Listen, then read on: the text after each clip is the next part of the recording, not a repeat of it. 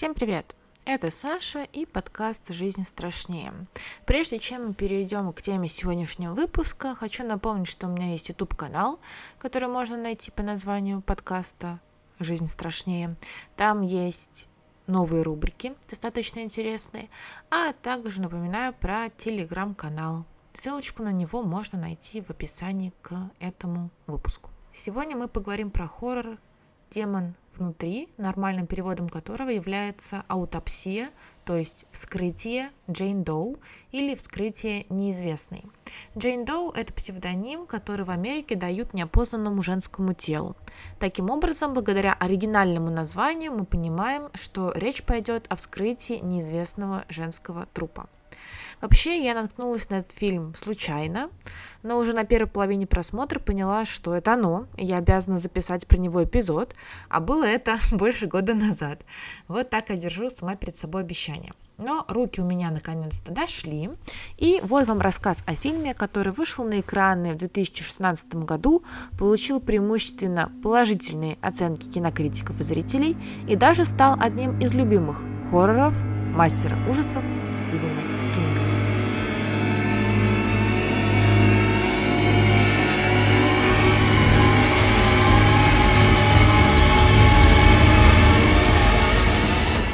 Джейн Доу – это камерный хоррор, все действие происходит на территории морга, буквально в одной комнатке.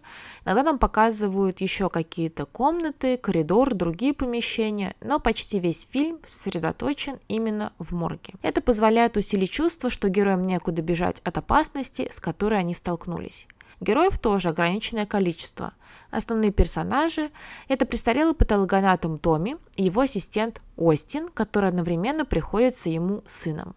Это такая семейная династия патологоанатомов, которым и принадлежит данный морг в небольшом городке штата Вирджиния. Сам морг находится в подвале, остальное помещение – это еще и дом, где продолжает жить Томми после недавней смерти своей жены. Здесь же находится и крематорий. На стол к нашим героям попадает тело молодой девушки, которое было обнаружено при странных обстоятельствах. Его нашли в подвале дома, жильцы которого были убиты.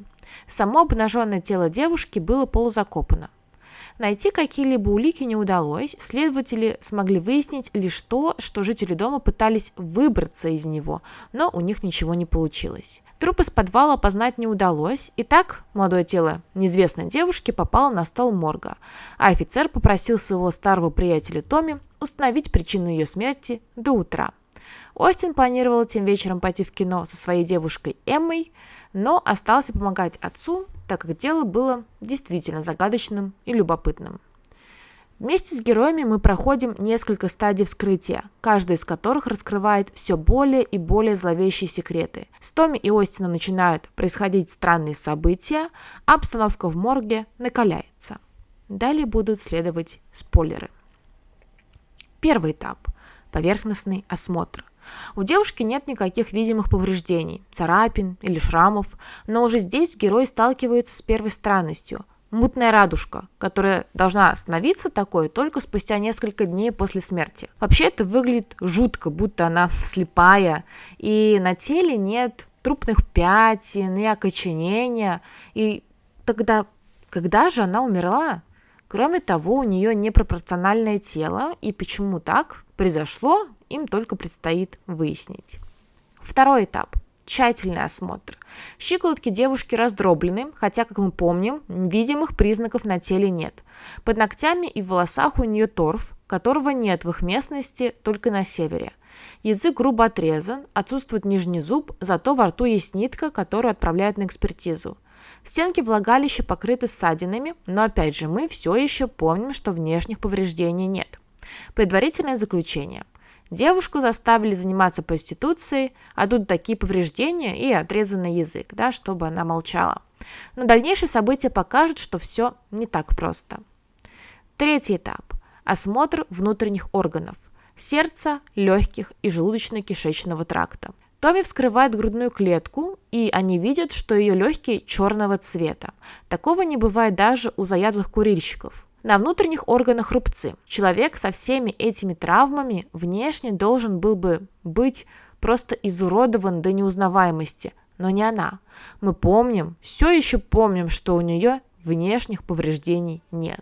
Становится понятно, что кто-то не просто желал девушке смерти, кто-то хотел, чтобы она страдала. Здесь же начинаются необъяснимые явления, которые пугают и героев, и нас.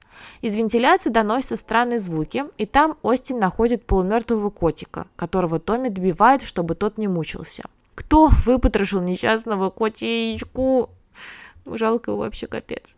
Холодильники с трупами открываются сами собой, а Остин видит в коридоре чей-то силуэт. Томми проводит вскрытие органов, и в желудке они обнаруживают цветок-парализатор, который тоже растет только на севере. Становится понятно, откуда она родом, но как же она оказалась здесь? Также они находят ее зуб, обернутый в старый саван, на котором изображены странные символы и знаки. Специалисты приходят к выводу, что кто-то заставил девушку проглотить сверток собственным зубом, нанес ей увечья, а затем пытался сжечь.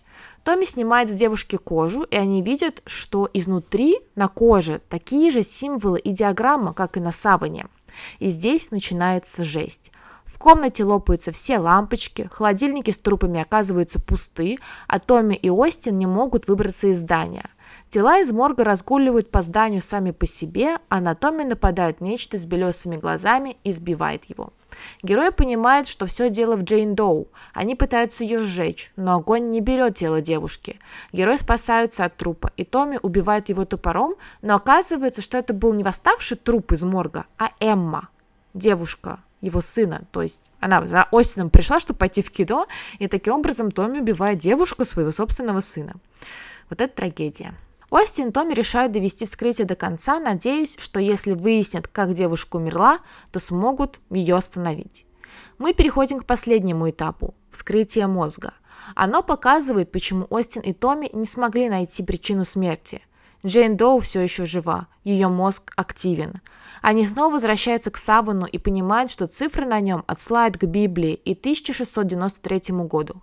17 век, северо-восток, Новая Англия – это не что иное, как салимский процесс над ведьмами. Нашу девушку беспощадно пытали, но ритуал не сработал, и вместо того, чтобы избавиться от якобы ведьмы, судьи создали ее из невинного человека. Она чувствовала и чувствует все, что над ней творили, и хочет, чтобы другие тоже испытали это на себе. Поэтому она не убила Томми Остина. Это ее месть, ее собственный ритуал. Она хочет, чтобы они страдали, как и она – Томми просит Джейн Доу забрать его в качестве мести, но не трогает сына. Таким образом, патологоанатом испытывает все, что довелось пережить девушке. Его запястья и щиколотки ломаются. Изо рта идет пар, показывая, что его легкие сгорели. В то время как все раны на теле девушки заживают, и даже ее белесые глаза становятся карими. Чтобы прервать мучения отца, Остин добивает его, как тот поступил с котом, чтобы прекратить эти страдания. Но девушка не останавливается на достигнутом и убивает Остина, которому сначала чудится шериф, якобы тот пришел его спасать, а затем собственный отец. На следующее утро действительно приезжают полицейские и решают отправить труп девушки на исследование в университет. Пока ее перевозят, радио в машине переключаются на ту самую ее любимую песню, а большой палец на ноге трупа дергается. Мы понимаем, что ее месть еще не закончилась. It's all about the devil, and I've learned to hate him so. She said he causes trouble when you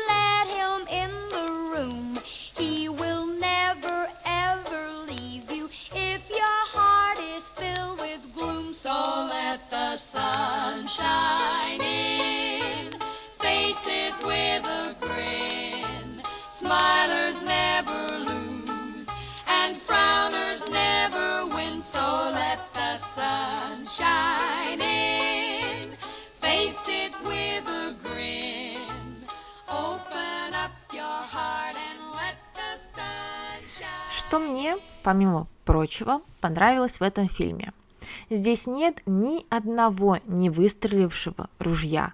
Если что-то показано, если на какой-то мелочи сделан минимальный акцент, это пригодится. В коридоре есть зеркало, на котором очень часто делается акцент. В какой-то момент через это зеркало мы видим силуэт трупа, восставшего из холодильной камеры. Такой прием зеркалом несколько раз используется в течение повествования, нагнетая атмосферу. Вообще в фильме много съемок помещений, антуража, обстановки. Например, радио, которое в завязке фильма передает погоду, а перед скрытием переходит на шум и песенку. Сколько бы раз не настраивали радио заново, оно все равно переключалось на эту композицию.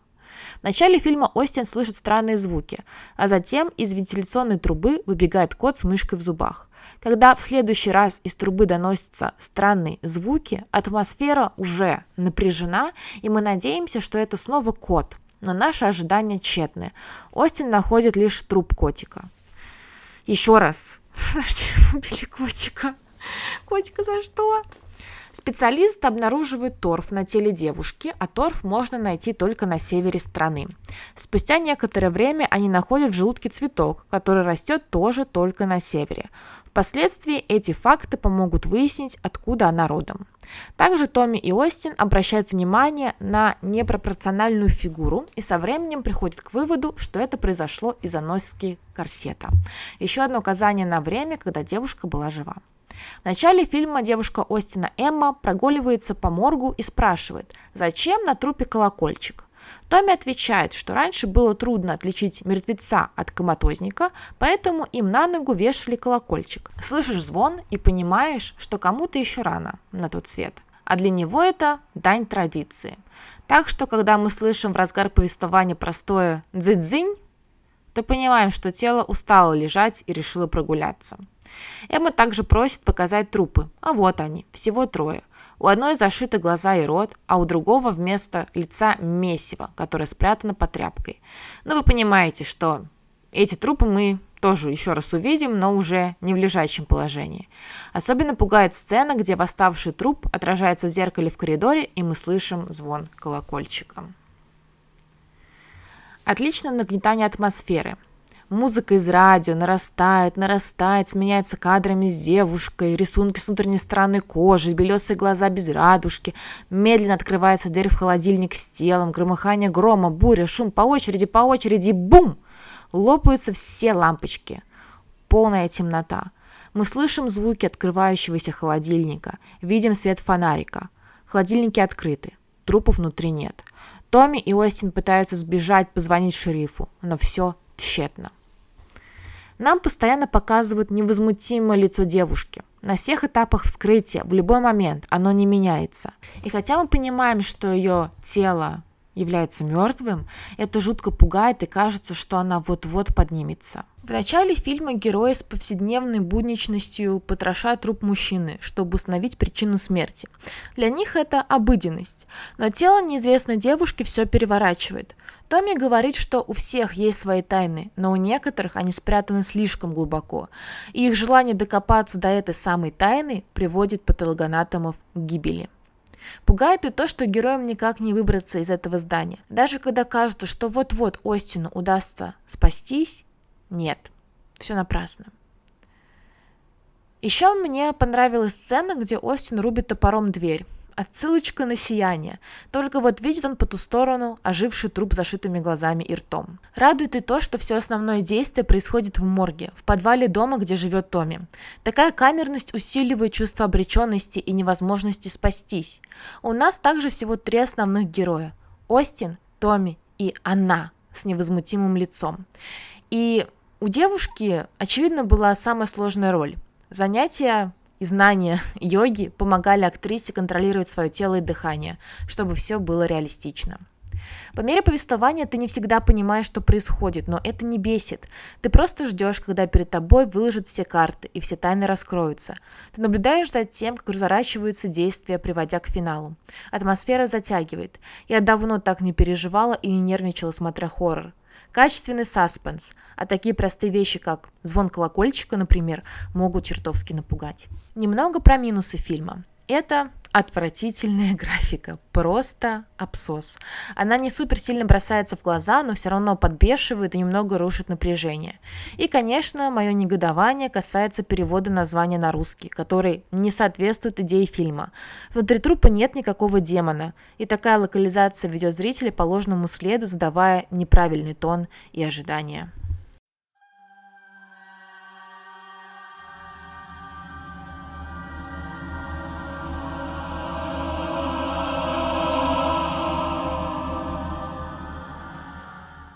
Поговорим немного про ведьм и про Салимский процесс. Суды над так называемыми ведьмами проходили с февраля 1692 по май 1693 года. Более 200 невинных человек были подвергнуты обвинениям. Из них виновными были признаны 30 человек. 19 человек казнили через повешение, 14 женщин и 5 мужчин. Еще один мужчина, фермер Джайлз Кори, был задавлен до смерти после того, как отказался признать свою вину. И по меньшей мере 5 человек умерли в тюрьме. Поселение Салем было основано пуританами, которые верили, что различные бедствия – это происки дьявола, действующего через подручных. Такими подручными считались люди, занимавшиеся якобы занимавшиеся колдовством.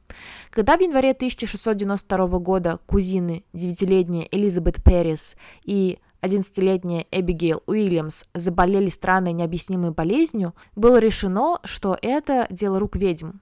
По этому поводу были арестованы три женщины, каждая из которых была чем-то неугодна или неудобна обществу. Титуба была негритянкой, то есть имела не самую почитаемую национальность на то время. Сара Гуд была нищенкой, а Сара Осборн – одинокой тяжелобольной вдовой.